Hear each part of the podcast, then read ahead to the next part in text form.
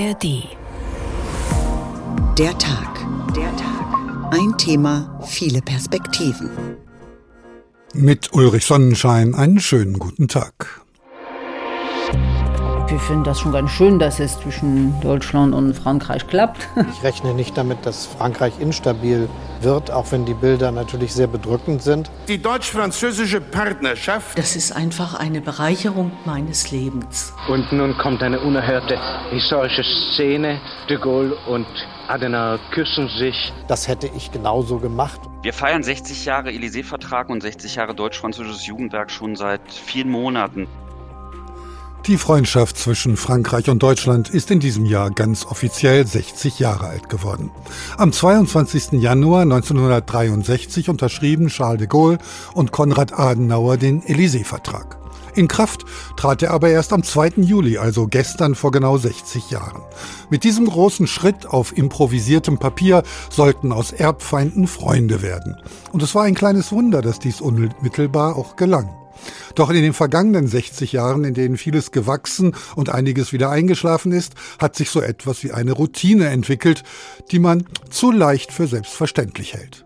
Mit seinem Staatsbesuch, immerhin der erste eines französischen Präsidenten nach mehr als 20 Jahren, wollte Emmanuel Macron die Freundschaft wieder wachrütteln. Nun musste er die Reise wegen der schweren Krawalle in seinem Land absagen. Und diese Ausschreitungen sind leider kein erschreckender Einzelfall. Wir schauen etwas besorgt nach Frankreich und auf die Lage dort und fragen uns, wie geht es dir, Frankreich? Und wie steht's um unsere Beziehung?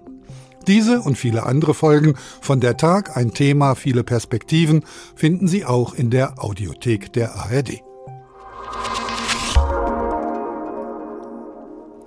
Sava, die deutsch-französische Freundschaft, so haben wir heute getitelt, und schauen nun noch einmal aktuell über die Grenze, wo die Krawalle nach der Tötung eines Jugendlichen durch die Polizei scheinbar etwas abgeflaut sind.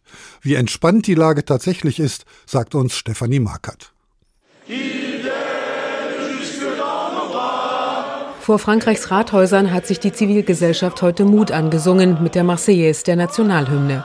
Denn Bürgermeister und Bürgermeisterinnen waren Zielscheibe der Randalierenden in den letzten Nächten. Besonders der Bürgermeister von La Île-et-Rose.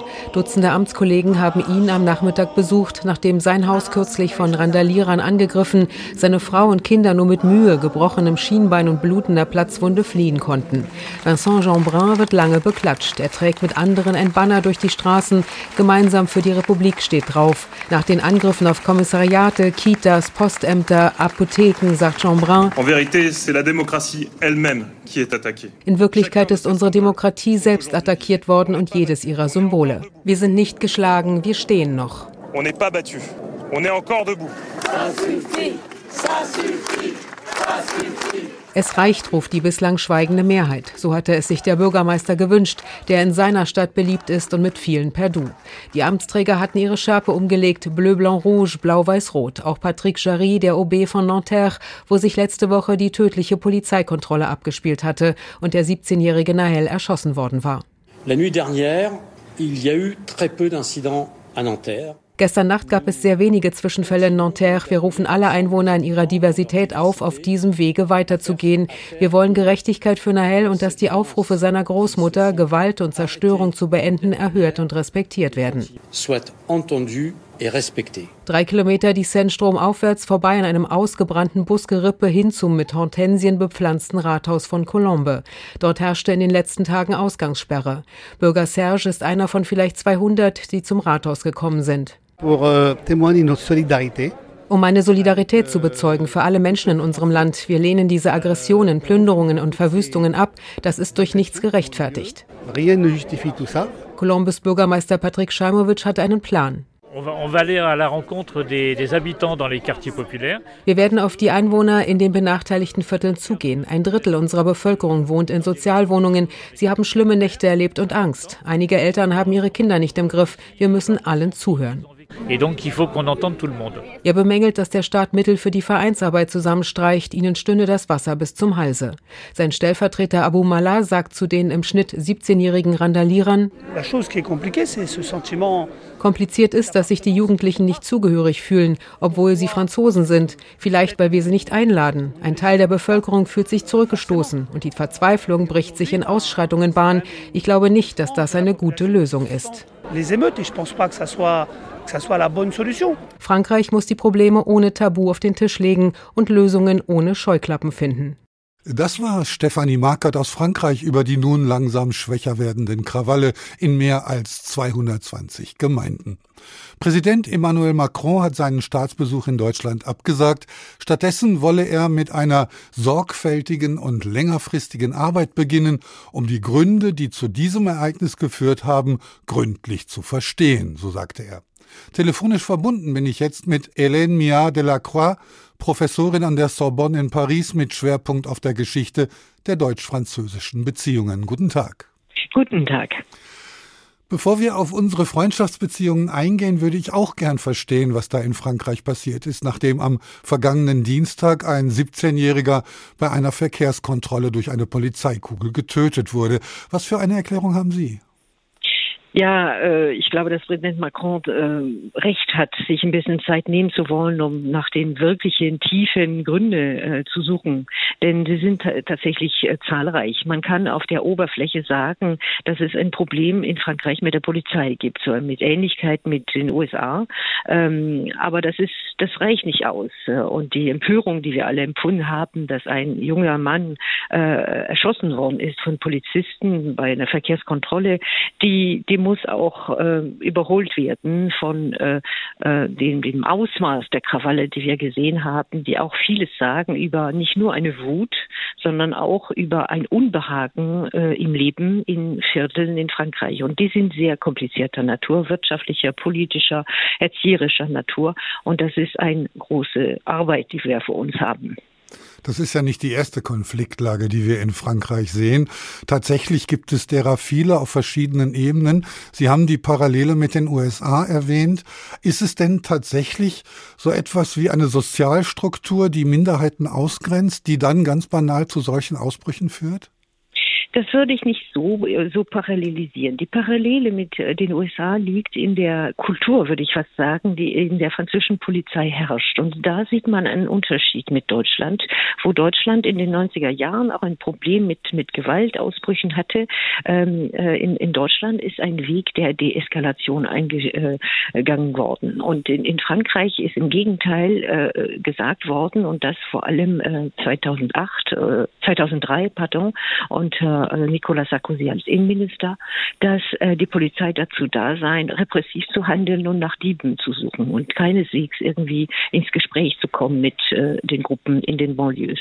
Und seit, seitdem gibt es tatsächlich ein Problem in der Polizei, wo die Polizisten selber äh, den Eindruck haben, sie sind da, um äh, die, Dieb, die, die Diebe zu, festzunehmen und wo die, äh, die möglichen Diebe, äh, aber vor allem äh, junge Männer mit äh, Migrationshintergrund den den Eindruck haben, unter Generalverdacht zu sein und nicht fair behandelt zu werden. Das heißt, immer wieder kontrolliert zu werden, direkt geduzt zu werden und möglicherweise auch mit einer gewissen Gewalt kontrolliert zu werden. Worauf die Polizei antwortet, dass sie zu diesen Methoden greift, weil diese jungen Männer selber aggressiv seien, selber sich den, den Verkehrskontrollen nicht unterziehen und selber aggressiv werden und möglicherweise die äh, Polizisten bedrohen. Deswegen ist es eine, eine Eskalation. Im vergangenen Jahr, so kann man lesen, starben in Frankreich 13 Menschen nach Verkehrskontrollen durch die Polizei. So viele waren es noch nie. Wie kommt man aus diesem Reizklima raus? Ja, das ist sehr schwierig. Also das ist sehr schwierig. Und wie ich gesagt habe, ist es eine, eine Eskalation, denn äh, äh, diese Verkehrskontrollen, wenn man Verkehrskontrolle sagt, meint man, ach, da wurde nach, den, nach dem Führerschein gefragt. Das ist es nicht. Das sind äh, so Situationen, wo möglicherweise junge Männer äh, äh jünger als 18, also ohne Führerschein und ohne Versicherung äh, rasen und äh, bei Rot fahren und äh, sich nicht kontrollieren lassen oder wenn sie kontrolliert werden, äh, wegfahren überfahren, möglicherweise indem sie die Polizisten zu überfahren versuchen. Und das ist, äh, worauf diese Polizisten reagieren, weil sie den Eindruck haben, bei ihrer ganz normalen Arbeit werden sie körperlich bedroht. Deswegen kann es nur langfristig gehen mit einer neuen Ausbildung der Polizisten, aber auch irgendwie, ich weiß es nie, wie es möglich ist, dass äh, äh die, diese jungen Männer, die sich selber, wie Sie sagen, bedroht fühlen, äh, zur Raison kommen und zur Vernunft kommen und, und verstehen, dass, es, dass die Polizisten den, die Republik und den Staat vertreten, aber nicht unbedingt, um ihnen zu schaden. Nun machen wir einen großen Sprung. Gestern vor 60 Jahren trat der Élysée-Vertrag in Kraft, der ja am 22. Januar von de Gaulle und Adenauer in Paris unterzeichnet wurde. Dieser Vertrag hört sich an wie ein Erfolgsrezept im Vergleich zu dem, was wir heute sehen. Braucht es vielleicht sowas ähnliches nochmal innerpolitisch in Frankreich? Ja, also ein Erfolgsrezept in der Suche nach, äh, nach äh, Formaten des äh, Gesprächs, des Dialogs, der Schlichtung der Konflikte und der Suche nach Kompromissen. Ja, man könnte sagen, so etwas wie, wie der Élysée-Vertrag ist, ist der Beweis, dass man von aus Feinden Menschen machen kann, die sich verstehen und die sich austauschen können und die möglicherweise die andere Seite verstehen. Wenn man das aber auf die, die Staaten oder Regierungen dann überträgt, hat man zwischen Deutschland und Frankreich sehr, sehr viele Fortschritte gemacht. Die, die Beziehung hat sich sehr vertieft, was nicht aber ausschließt, dass es hier heute Situationen gibt, wo es sehr schwierig ist, Kompromisse zu finden, weil äh, jede Seite oder die eine mehr als die andere, wer weiß, äh, äh, weniger geneigt ist, äh, ja, Kompromisse zu suchen und äh, Abschläge zu machen von der eigenen Position. Man hatte natürlich damals bereits ein großes gemeinsames Ziel. Das war ein wie auch immer geeintes Europa. Solche Willensbekundungen sind ja oft auch mittelklar zu stellen, wer nicht dazu gehört, oder? Ja, das ist, ähm, das ist, äh, man kann schon den Unterschied mit, mit damals sehen. Das ist, äh, ähm, jetzt hat man heute ein bisschen den Eindruck, dass diese Phase, wo Deutsche und Franzosen sich also geeint äh, in Richtung eines besseren Europas äh, hinarbeiteten, ein bisschen nicht vorbei ist. Aber ähm, man ist ein bisschen, dieses, dieses große Ziel ist ein bisschen auf der Strecke geblieben. Äh, der Eindruck besteht, vor allem seit dem Ausbruch äh, des Krieges in der Ukraine, des Angriffs äh, Russlands auf die Ukraine, dass dass eher jede, jedes, jedes Land ein bisschen prioritär an sich denkt, an die eigene Sicherheit, an die eigene Industrie und äh, verbindet, versucht alles zu, zu verbinden, zu kombinieren und das führt zu, zu ja, un, un, also Meinungsverschiedenheiten und jetzt zurzeit hat man den Eindruck, dass dieser deutsch-französische Motor in Europa ein bisschen schleppend ist. Wenn Macron nun von Wachrütteln spricht, vom Wachrütteln dieser Freundschaft, was ist da seiner Meinung nach eingeschlafen und wie kann man es überhaupt wieder aktivieren? Ja, Wachrütteln also man, man muss betonen, dass, die, dass es der Beziehung gut geht in vielen Bereichen, beispielsweise im Bereich der Wirtschaft, im Bereich der Zivilgesellschaft. Ähm, da, da, da funktioniert es gut. Die Bereiche, wo es nicht gut funktioniert, sind viel eher, ähm, sagen wir mal, entweder in der Politik auf höchsten Ebene, wenn äh, unterschiedliche Interessen dann äh, vor Ort also vorhanden sind und äh, in der Neugierde der jeweiligen Bevölkerung für die andere Seite. Und das merkt man vor allem an dem Nachlassen des ähm, Erlernens der, der Sprache des, des Nachbarn. Wachrütteln, das bedeutet auch wahrscheinlich, dass wir und dass wir nicht einschlafen und meinen, ach, wir sind gute Freunde, da ist nichts zu pflegen und es wird weiter gut gehen. Man kann sich, also man kann sich entfremden, man kann sich, man kann füreinander fremder werden, wenn man das nicht pflegt und sich nicht äh, immer wieder daran erinnert, wie, wie wertvoll das ist. Dieser Weg, den wir äh, zusammen eingeschlagen haben, äh, und diese, diese äh, ja, Errungenschaften, die, die, die gehen nicht weiter von selbst. Die müssen weiter gepflegt werden und jede neue Generation muss auch sich engagieren. Ich glaube, wir haben alle dran zu gewinnen. Sagt Helene Mia Delacroix, Zeithistorikerin und Politikwissenschaftlerin an der Sorbonne in Paris. Vielen Dank. Und wir schauen mal genau hin, was diese Freundschaft zwischen den Nationen so auszeichnet. Thorsten Schweinhardt hat Einzelheiten. De Gaulle und Adenauer küssen sich nach französischer Sitte auf beide Wangen. Ich danke Ihnen, Herr Kanzler, sagt de Gaulle, indem er den Bundeskanzler lächelnd umarmt. Und damit ist die Aussöhnung zwischen den beiden Nachbarvölkern eine geschichtliche Tatsache geworden. Erbfeindschaft war gestern. Seit 60 Jahren sind Frankreich und Deutschland nun ziemlich beste Freunde oder sie versuchen es zumindest zu sein. France mon ami oder sogar mon amour? Inzwischen hat gefühlt jede deutsche Gemeinde eine französische Partnerstadt und nach wie vor rangiert Frankreich unter den Top Ten unserer beliebtesten Urlaubsländer, ob Côte d'Azur, Bretagne oder Paris auf dem Eiffelturm bei Nacht. Hauptsache ein Stück Romantik à la carte einmal französische Luft schnuppern, ein Hauch vom Paradies, wobei, was da so duftet, könnten auch die knapp 250 Käsesorten sein, die unser Nachbarland bereithält. Und mal ehrlich, was wären wir ohne die Errungenschaften der französischen Küche? Ein Sonntagmorgen ohne Croissants frisch aus dem Ofen, mon Dieu.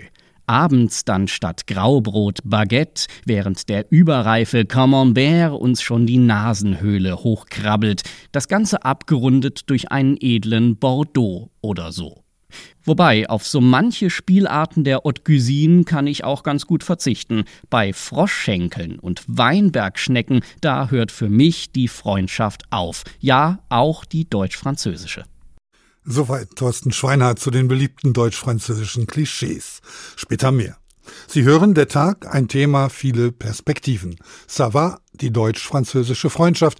So haben wir heute getitelt und auch jenseits der Klischees geschaut, dort, wo sich Erfahrungen erst noch verdichten müssen, um zu Klischees zu werden. Kerstin Gallmeier hat sich auf die Suche nach der wahren deutsch-französischen Freundschaft begeben, und zwar bei dem Ehepaar Cécile und Martin Peil.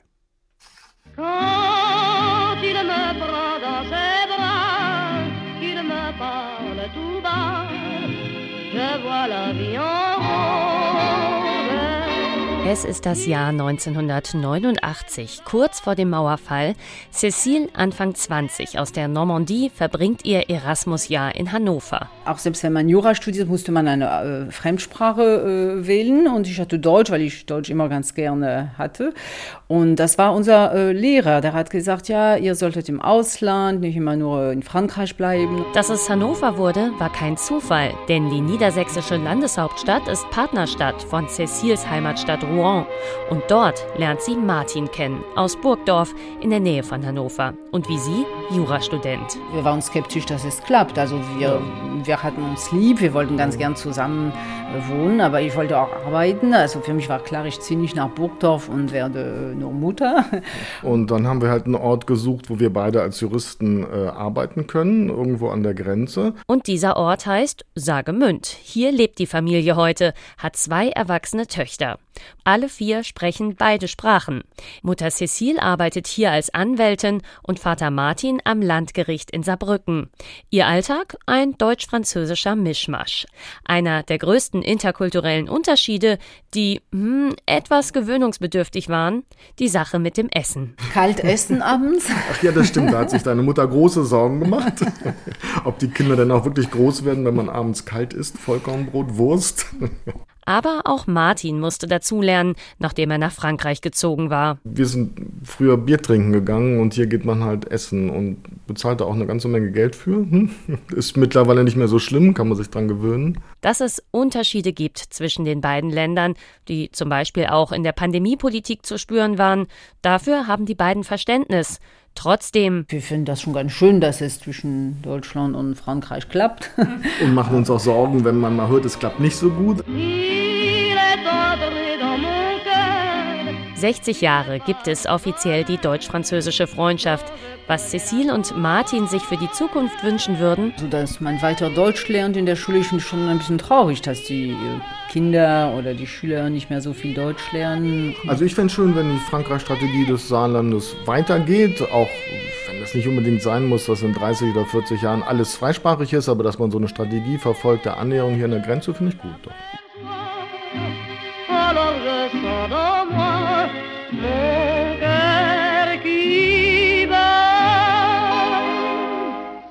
Die große Edith Piaf mit La Vie en Rose in dem Beitrag von Kerstin Gallmeier, die ein deutsch-französisches Ehepaar besuchte. Am Telefon bin ich nun verbunden mit Tobias Bütow. Er ist Generalsekretär des Deutsch-Französischen Jugendwerks, das gemeinsam mit dem Élysée-Vertrag aus der Taufe gehoben wurde und am Mittwoch, also am 5. Juli, 60-jähriges Bestehen feiert. Guten Tag, Herr Bütow. Wunderschönen guten Tag. Eigentlich sollte das Jugendwerk ja Teil des Besuchprogramms von Emmanuel Macron sein. Der hat seinen Besuch nun abgesagt. Wie werden Sie dennoch feiern? Wir feiern 60 Jahre Élysée-Vertrag und 60 Jahre Deutsch-Französisches Jugendwerk schon seit vielen Monaten, seit dem 22. Januar, haben einen, einen Blumenstrauß, ein Feuerwerk an Projekten, äh, unterstützen in Schulen, in Vereinen. Ähm, ganz tolle ähm, Begegnungen zwischen jungen Menschen, denn nach der Pandemie war es ja ganz entscheidend, dass einfach der Nachholbedarf ähm, nach Austausch, nach Europa wiedererleben gestillt wird. Und am Mittwoch, an unserem Geburtstag selbst, ähm, freuen wir uns sehr, dass Jugendministerin Lisa Paus und die französische Jugendstaatssekretärin Sarah El mit uns gemeinsam in der Malzfabrik in Schöneberg feiern werden. Nun kann man lesen, dass in den Schulen Französisch weniger nachgefragt wird, als das vor einigen Jahrzehnten noch der Fall war. Viele Schüler wählen lieber Spanisch oder Italienisch. Haben auch die Austausche mit Frankreich merklich abgenommen? Nein, die Austausche haben mitnichten abgenommen. Ganz im Gegenteil. Wir haben seit vielen Jahren ohnehin, das war auch schon vor der Pandemie der Fall, einen strukturellen Mehrbedarf. Junge Menschen wollen ins Ausland, im Übrigen auch nicht nur nach Frankreich reisen. 65 Prozent der jungen Menschen in Deutschland wünschen sich mehrere Tage im Verlauf ihrer Jugend einmal eine solche Austauscherfahrung zu machen. Und nach der Pandemie ist dieser Nachholbedarf natürlich deutlich größer geworden, denn alleine im Schulaustausch, in den Schulbegegnungen vor dem Hintergrund der Schulschließungen hatten wir einen Einbruch ähm, von weit über 90 Prozent der Teilnehmenden. Ähm, das sehen wir auch im Austausch mit anderen Ländern. Und äh, dem gilt es jetzt äh, sozusagen zu entsprechen und dies aufzuholen, denn junge Menschen brauchen Europa mehr denn je. Ihre Standorte sind Berlin, Paris und Saarbrücken. Die beiden Hauptstädte erklären sich von selbst. Interessant ist Saarbrücken, eine Grenzstadt, die im vielen ja vorbildlich ist, was deutsch-französische Beziehungen angeht. Muss man das Verständnis da auch noch vertiefen? Naja, Saarbrücken, ähm, wir haben dort ein ganz tolles Projektbüro mit dem deutsch-französischen Freiwilligendienst ähm, und residieren in der Staatskanzlei und sind damit Teil der Frankreich-Strategie des Saarlandes. Und Saarbrücken, wenn man so will, ist ja so ein bisschen wie die Hauptstadt des Franco-Allemand. Aber es ist tatsächlich so, dass mit der Pandemie, mit den geschlossenen Grenzen, mit geschlossenen Brücken, ähm, es doch durchaus auch eine traumatische Erfahrung war, gerade auch für junge Menschen, ähm, die die Pandemie mit sich gebracht hat. Und dem wollen Sie jetzt entgegentreten? Absolut. Beide Regierungen finanzieren das deutsch-französische Jugendwerk. Sie haben ein Jahresbudget von rund 30 Millionen Euro. Das klingt viel, würde aber nur einen einzigen Hollywood-Film finanzieren. Wo bringen Sie dieses Geld zum Einsatz? Bis zu 60 Prozent unseres Budgets dürfen wir in außerschulische Begegnungen investieren. Also ähm, zum Beispiel haben wir jetzt mit Blick auf die Olympischen Spiele ähm, zusammen mit der deutschen Sportjugend und äh, dem französischen Pendant der CONSF großartige Sportprojekte, denn junge Menschen müssen ja auch nach der Pandemie wieder in die Bewegung kommen. Ähm, wir ähm, investieren genauso auch oder wir dürfen fördern ähm, beispielsweise Umweltprojekte, Menschenrechtsprojekte, äh, Hip-Hop-Projekte, all das im außerschulischen Bereich und bis zu 30 Prozent unseres Budgets gehen in den sogenannten Schulaustausch. Austausch. Das ist zum einen der individuelle Austausch, also drei bis sechs Monate in der Regel legt man in einer Gastfamilie. Das ist hier gratis. Ähm, bei den Gruppenaustauschprojekten muss man als Eltern noch einen kleinen Teil extra zahlen. Aber ähm, gleichzeitig haben wir eben mit diesem Gruppenaustausch im schulischen ähm, erreichen wir bei Weitem noch nicht das, was wir tatsächlich erreichen wollen. Denn unser, ich sag's mal so, unser Traum ist es, dass tatsächlich jeder junge Mensch im Verlauf seiner Schulbildung eine Austauscherfahrung macht. Junge Menschen aus beiden Ländern sollen also Kontakte knüpfen und die jeweils Sprache und Kultur des anderen kennenlernen. Was sind aus Ihrer Erfahrung die spannendsten Einsichten, die da gewonnen wurden? Naja, ich meine, wenn man einige Tage oder einige Wochen in einer Gastfamilie lebt und sozusagen in die Schuhe ähm, eines anderen mal schlüpft, dessen Freundeskreis kennenlernt, dessen Alter kennenlernt, dessen Familie kennenlernt, das sind ganz oft lebensprägende Erfahrungen. Wir haben beispielsweise unlängst eine wissenschaftliche Studie veröffentlicht ähm, und die dreht sich um mehrwöchige Praktika. Denn wir sind ja nicht nur für Gymnasiastinnen und Gymnasiasten da oder für Studierende, sondern wir sind tatsächlich vor allem ähm, für junge Menschen da, für die Mobilität Europa keine Selbstverständlichkeit ist, die das nicht sozusagen in die Wiege gelegt bekommen haben. Und hier haben wir uns angeschaut, was berichten eigentlich Azubis, die mehrere Wochen in Frankreich beziehungsweise in Deutschland im Rahmen von einem Praktikum waren. Und für 65 Prozent war das eine lebensprägende Erfahrung. Das prägt Bildungswege und das prägt auch Berufseinstiege. Ihre Aktivitäten beschränken sich ja jetzt nicht auf Deutschland und Frankreich allein. Sie arbeiten noch mit vielen anderen Ländern zusammen.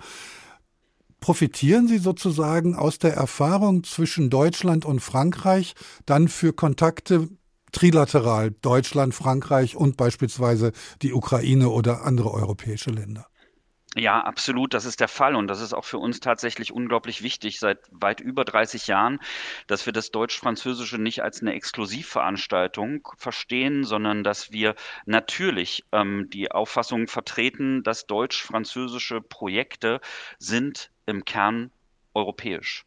Und so haben wir seit über 30 Jahren Kooperationen mit Partnern aus Osteuropa, mit dem westlichen Balkan oder zum Beispiel mit dem Maghreb. Das ist ja auch für die französische Seite eine unglaublich wichtige, auch geostrategische sozusagen Gegend. Und für junge Menschen im südlichen Mittelmeerraum ähm, ist es eben keine Selbstverständlichkeit, an so einem Jugendaustausch teilzunehmen. Und wir haben aktuell ein ganz tolles Projekt anlässlich unseres 60. Geburtstages, ähm, das wir hier in Berlin in der Maizfabrik in Schöneberg umsetzen.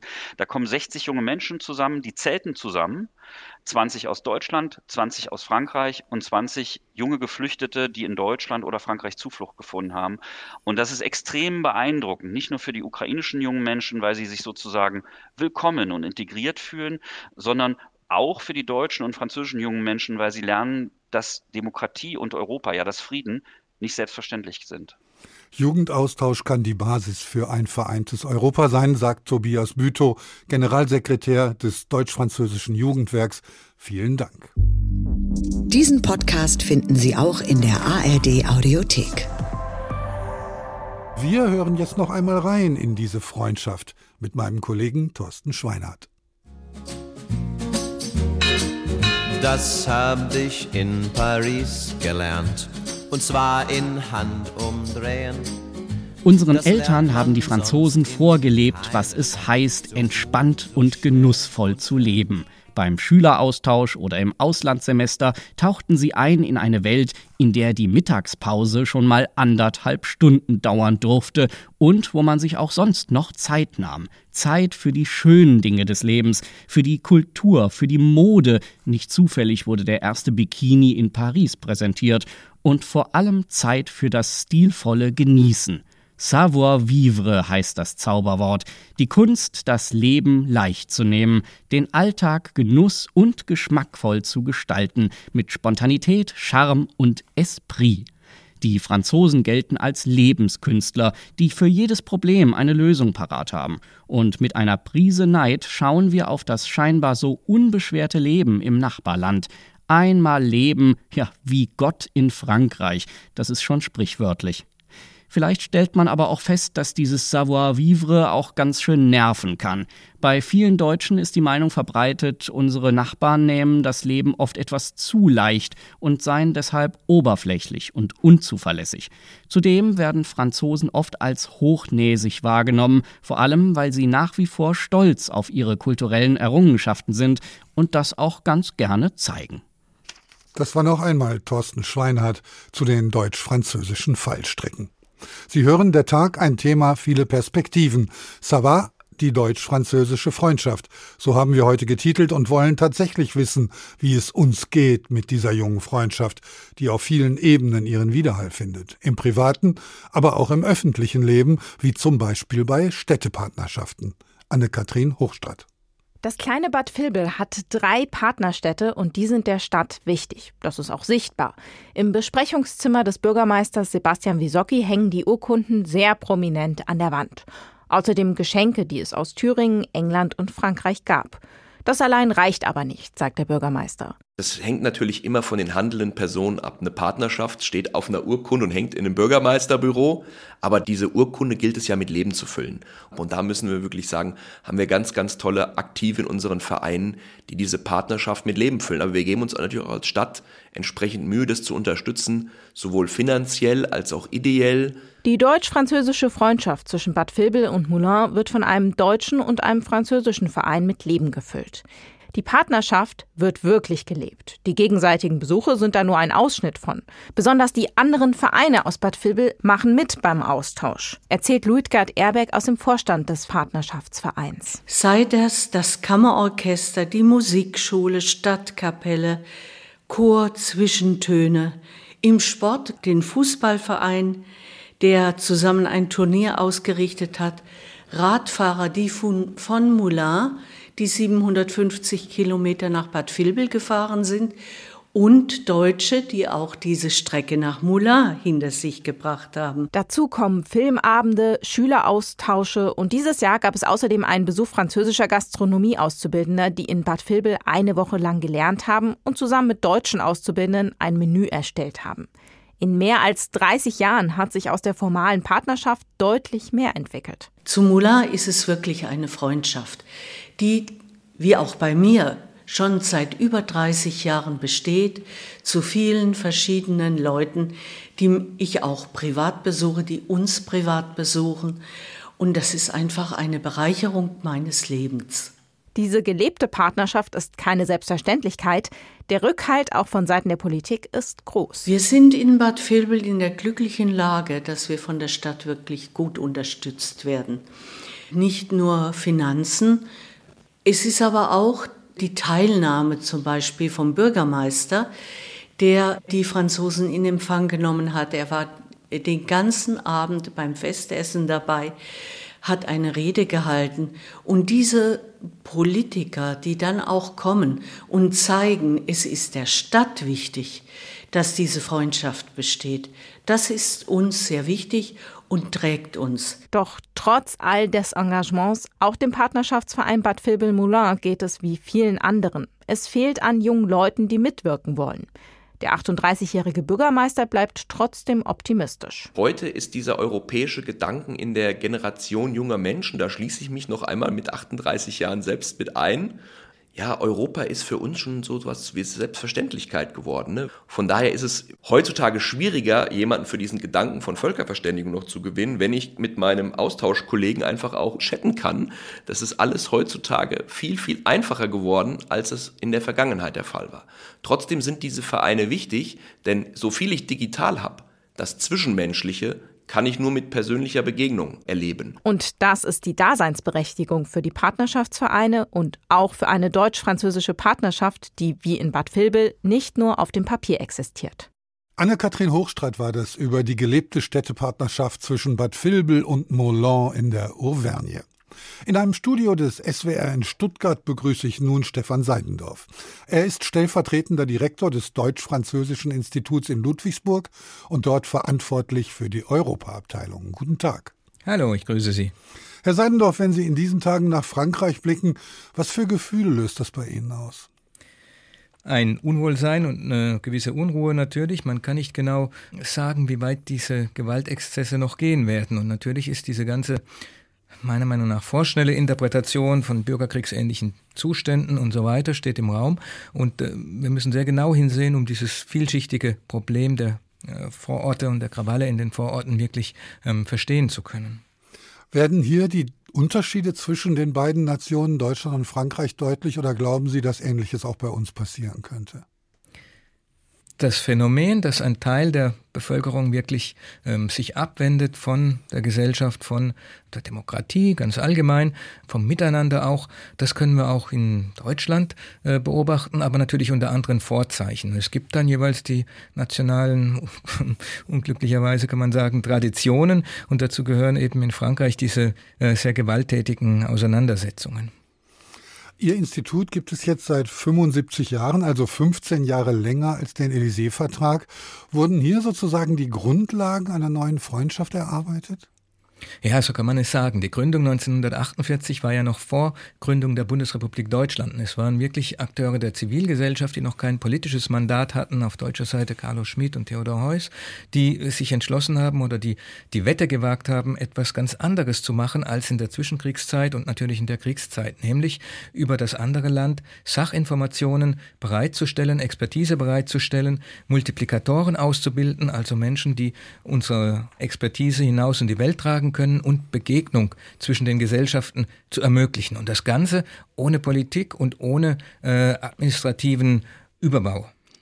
Gegenseitiges Verständnis und Begegnung, das scheinen mir zwei Säulen zu sein, auf denen diese Freundschaft bis heute ruht.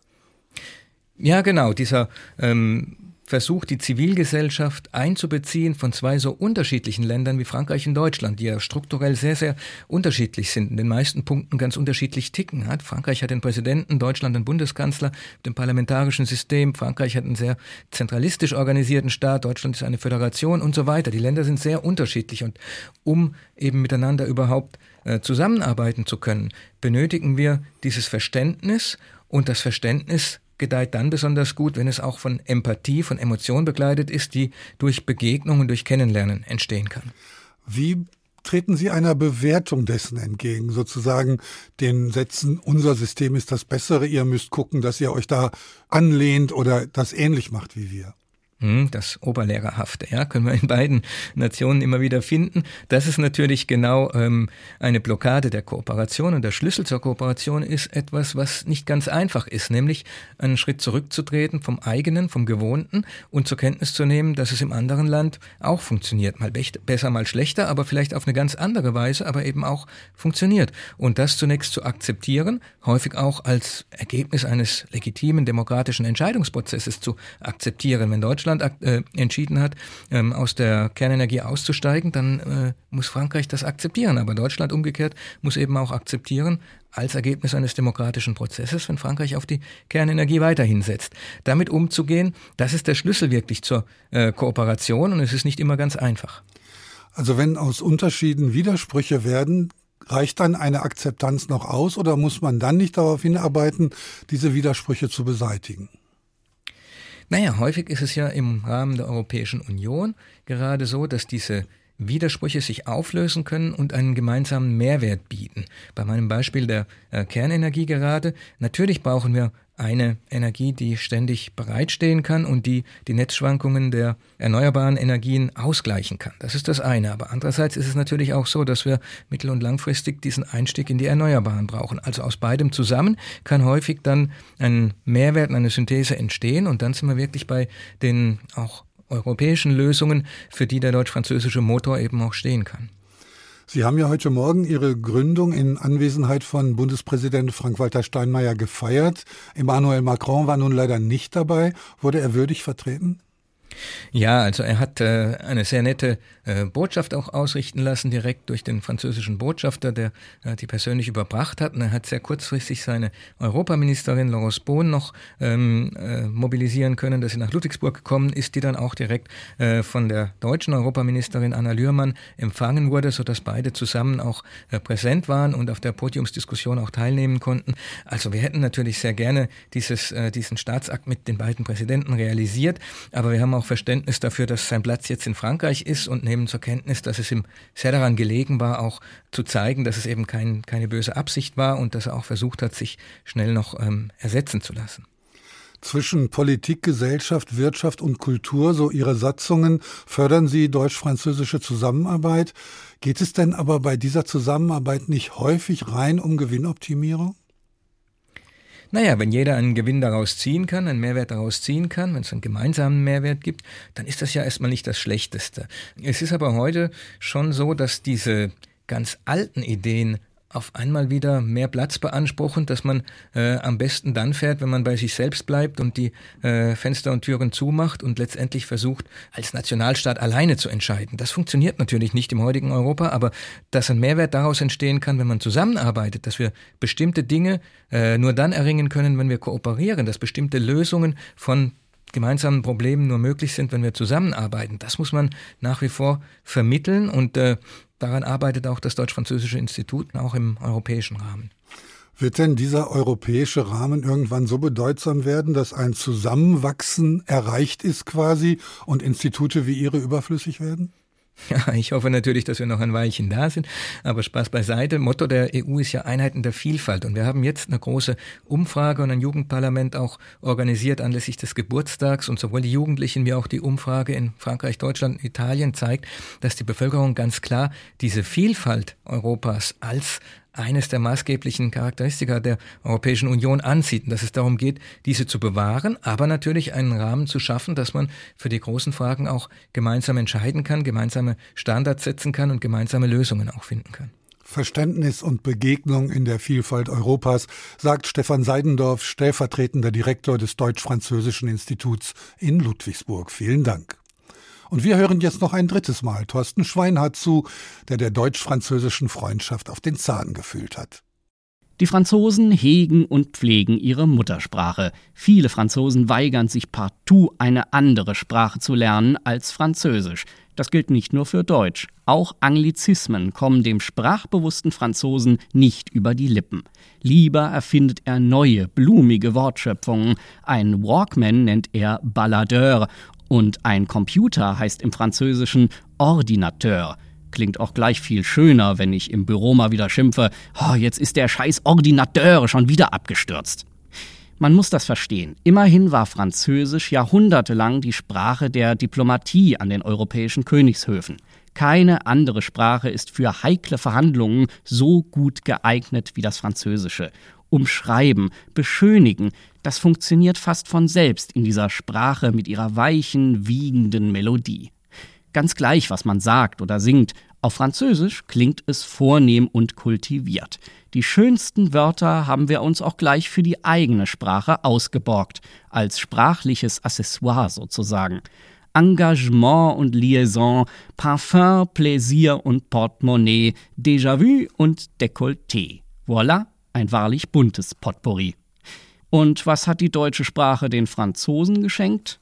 Le Bretzel, Le Rollmops und Le Schnaps.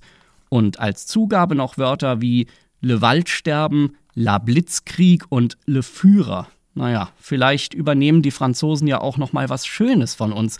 Wie wäre es zum Beispiel mit Gänseblümchen oder zur Feier des Tages Sternstunde?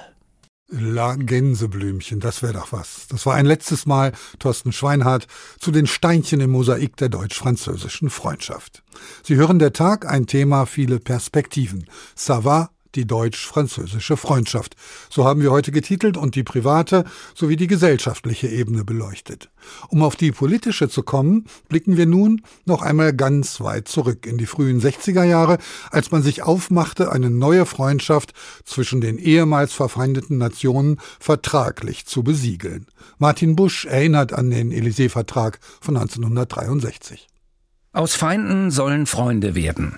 Und wenn man Charles de Gaulle im September 1962 in Bonn hört, ist die Bereitschaft seinerseits definitiv gegeben. Wenn Sie alle so um mich herum versammelt sehe, wenn ich Ihre Kundgebungen höre, empfinde ich noch stärker als zuvor die Würdigung und das Vertrauen, dass ich für ihr großes Volk, jawohl, für das große deutsche Volk hege. Nach Erbfeindschaft klingt das wirklich nicht mehr.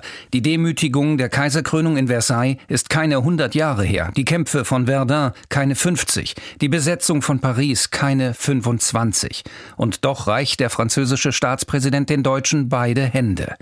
De Gaulle ist 15 Jahre jünger als Adenauer. Letzterer hat den Franzosen schon 1958 auf dessen Landsitz besucht und ist da bereits überrascht von der Offenherzigkeit des ehemaligen Generals und Widerstandskämpfers gegen die deutschen Besatzer. Es war für mich als Vertreter des deutschen Volkes doch ein mich bewegendes Ereignis, dass bei einer so wichtigen politischen Angelegenheit man begrüßt worden ist als ein willkommener Gast, ich kann sagen, als ein Freund.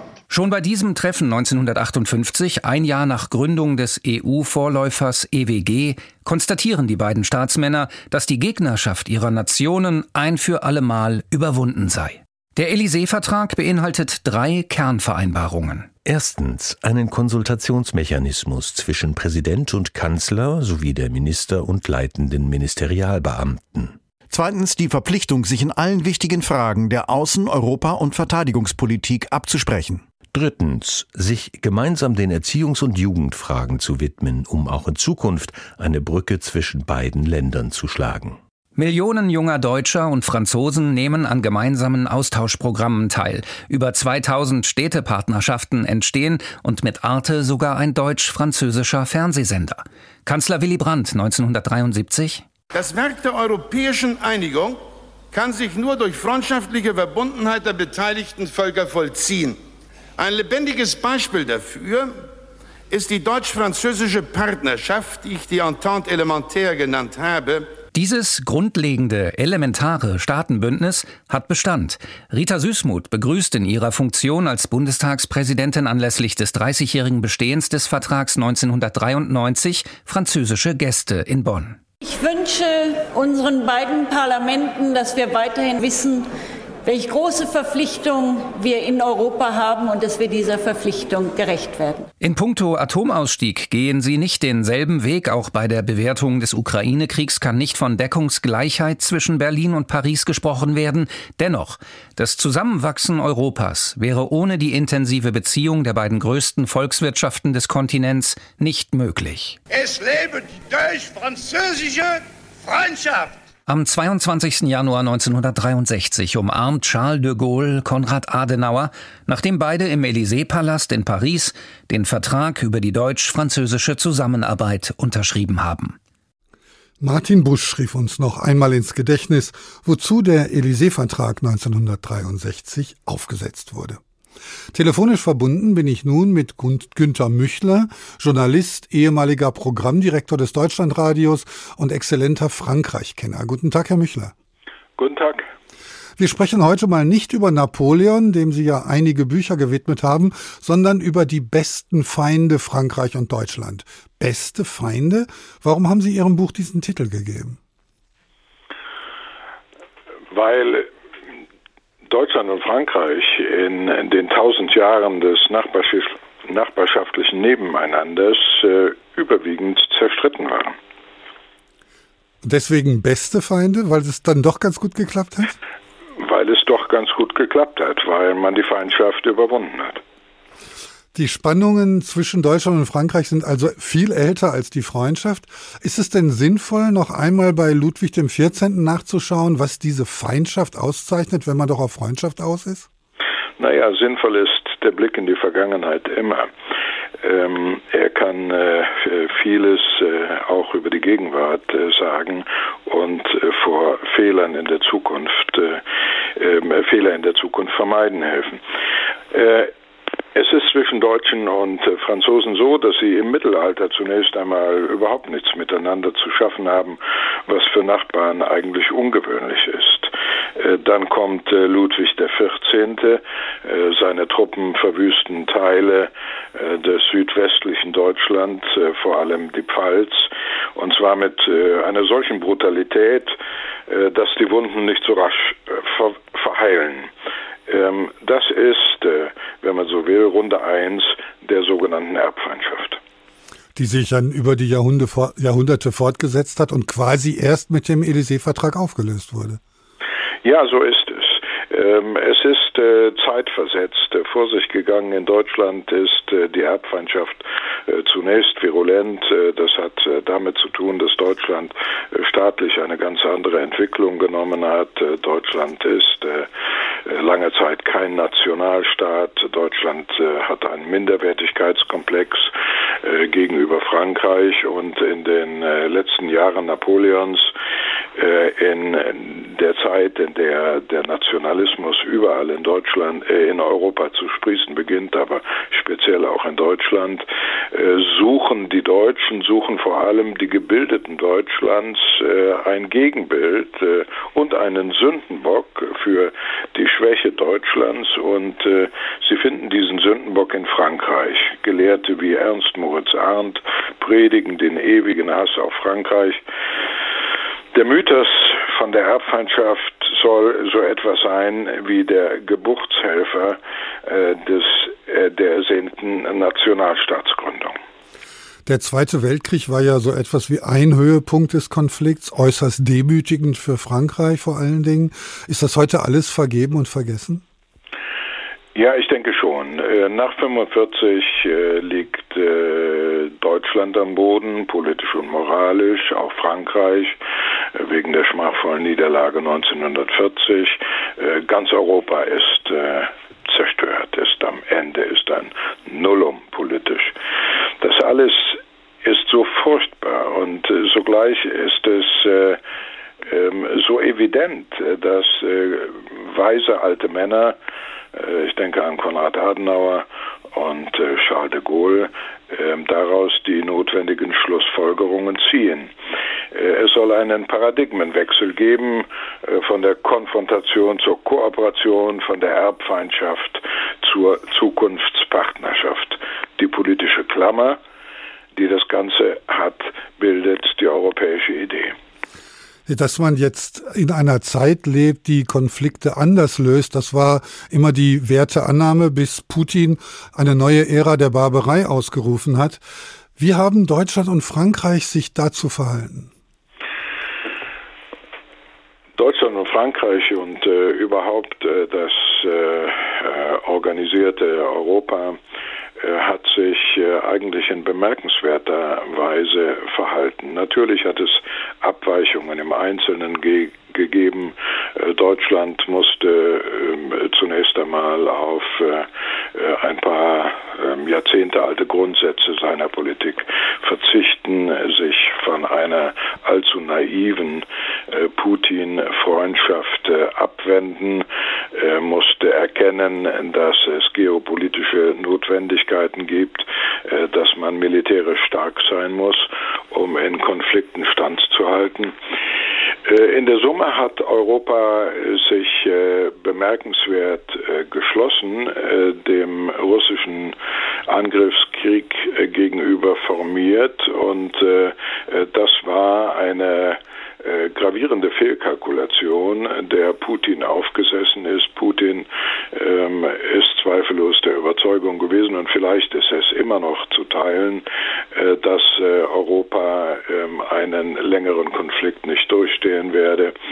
Ähm, das, was man bisher weiß, ähm, sagt eigentlich das Gegenteil. Nein, Europa ist äh, diesem äh, furchtbaren Ereignis im Osten Europas äh, in bemerkenswerter Weise entgegengetreten. Die Idee des Vereinigten Europas ist wahrscheinlich eine der größten Leistungen des 20. oder 21. Jahrhunderts. Doch heute ist Europa oftmals nur ein System mehr oder minder nachvollziehbarer Verordnungen. Was ist denn mit der großen europäischen Idee passiert? Meiner Meinung nach ist Helmut Kohl der letzte ähm, deutsche Regierungschef mit einer europäischen Vision gewesen. Äh, was dann folgt und äh, in ähnlicher Weise äh, hat sich das in Frankreich entwickelt.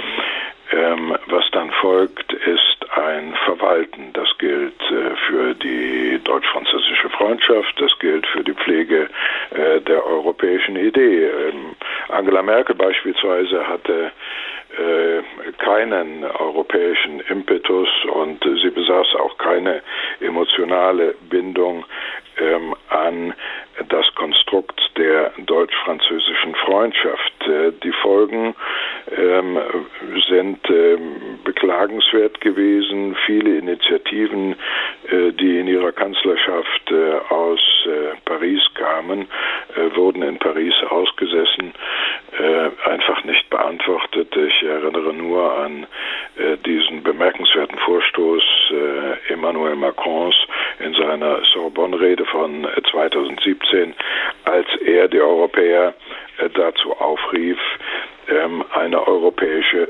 Souveränität anzustreben. In Berlin ist das nur auf großes Desinteresse gestoßen. Vor allen Dingen in der Pandemie hat sich gezeigt, dass wir in Zeiten der Unsicherheit auf Grenzen beharren und gemeinsame Lösungen innereuropäisch eher nicht so sehr anstreben. Was würden Sie sagen, ist die Freundschaft zu Frankreich stabil oder eher brüchig? Ähm, Bundespräsident Frank Steinmeier hat heute in Ludwigsburg ge gesagt, die deutsch-französische Freundschaft äh, sei so selbstverständlich äh, wie das Atmen. Äh, ich halte das für ein bisschen äh, Festtagslyrik. Ähm, auf der einen Seite ja, die ähm, deutsch-französische Freundschaft hat eine äh, feste Verankerung. Ähm, dazu haben gesorgt äh, unterschiedliche Faktoren. Ich erinnere ähm, an äh, mehrere hundert Städtepartnerschaften, die viele, viele Menschen zusammengeführt haben. Ich erinnere an das Jugendwerk, äh, ein, äh, ein Element äh, des Élysée-Vertrages. Ähm, inzwischen sind es an die zehn Millionen junge Menschen gewesen, die an Austauschprogrammen teilgenommen haben. Aber das ist nur die eine Seite. Auf der anderen Seite, es wird in Deutschland immer weniger Französisch gelehrt und gelernt. In Frankreich ist äh, das Umgekehrte der Fall. Ähm, das Interesse der Franzosen an Deutschland nimmt ab, wie neueste Umfragen zeigen. Äh, in Deutschland nimmt das Interesse an Frankreich ab. Ähm, Herr Müchler, ich muss Sie leider an dieser Stelle unterbrechen, sonst laufen wir schnurstracks in die Nachrichten. Freundschaft will gelernt sein, sagt Günter Müchler, Journalist, ehemaliger Programmdirektor des Deutschlandradios und Autor des Buches Beste Feinde, Frankreich und Deutschland, Geschichte einer Leidenschaft. Ich danke Ihnen. Das war der Tag, ein Thema, viele Perspektiven. Diese und andere Sendungen von der Tag finden Sie in der ARD Audiothek in der Rubrik Politik und Hintergrund. Und da gibt's noch weitere Podcasts zum Verhältnis Frankreich-Deutschland, zum Beispiel von den News Junkies vom RBB Radio. Mein Name ist Ulrich Sonnenschein und morgen ist wieder ein neuer Tag. Der Tag. Der Tag. Ein Thema, viele Perspektiven.